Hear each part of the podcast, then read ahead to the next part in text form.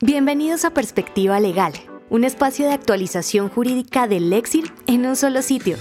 Escucha el análisis jurídico y los puntos de vista de abogados expertos en las diferentes ramas del derecho. Latinoamérica, Colombia, Argentina, Chile, Perú y México. Bienvenidos a un nuevo podcast del Lexir, en Perspectiva Legal.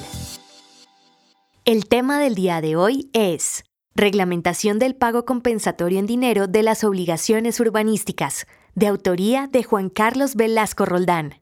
Empecemos.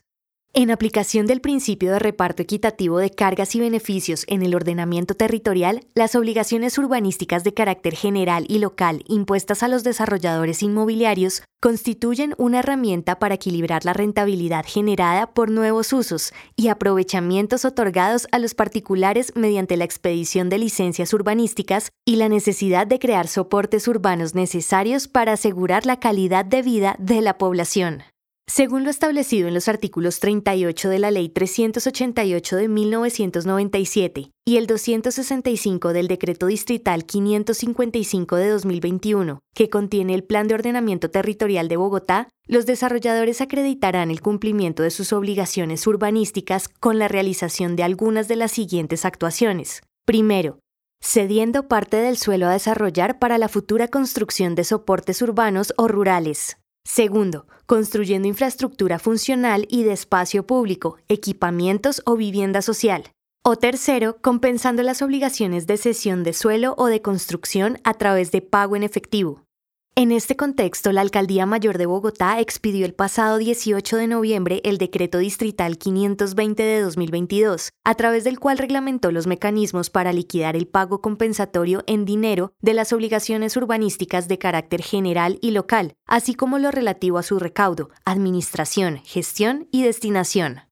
Este decreto desarrolla las competencias otorgadas por el nuevo Plan de Ordenamiento Territorial de Bogotá a la Secretaría Distrital de Hábitat, al Instituto de Desarrollo Urbano y a la Secretaría Distrital de Planeación respecto de la determinación del valor compensatorio de, primero, áreas adicionales destinadas a estacionamientos o estacionamientos de bienes de interés cultural. Segundo, suelo destinado a la construcción de vivienda de interés social o prioritario o su equivalente en metros cuadrados de construcción. Y tercero, las demás obligaciones urbanísticas de carácter general y local contenidas en el plan. Además, establece que operará la pérdida de fuerza ejecutoria de las licencias urbanísticas respecto de las cuales no se verifique el pago efectivo compensatorio dentro de los plazos previstos para ello, como consecuencia jurídica adicional a la ya prevista en el POT consistente en que solo se otorgarán licencias urbanísticas a quienes acrediten de manera previa el cumplimiento de la obligación de pago compensatorio de las obligaciones urbanísticas que correspondan. Sin duda, este será un mecanismo que asegure el oportuno cumplimiento del pago compensatorio, sobre todo para las obligaciones urbanísticas relacionadas con la construcción de redes e infraestructura del sistema pluvial, acueducto y alcantarillado que por expresa disposición normativa, de manera excepcional deberán pagarse dentro de los 10 días siguientes a la fecha de ejecutoria de la licencia urbanística. Juan Carlos Velasco Roldán es abogado de la Pontificia Universidad Javeriana con especialización en Derecho Urbano de la Universidad del Rosario y maestrando en Derecho y Gestión Urbana en la misma universidad y en Políticas de Suelo y Desarrollo Urbano Sostenible en la UNED de Madrid, España.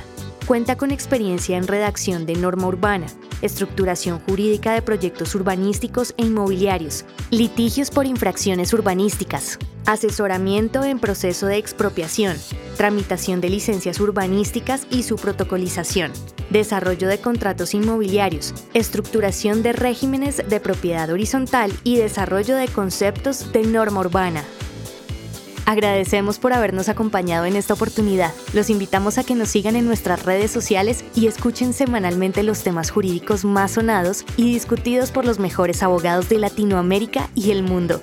Perspectiva Legal del Exir, una marca de Legal Solutions Group Colombia.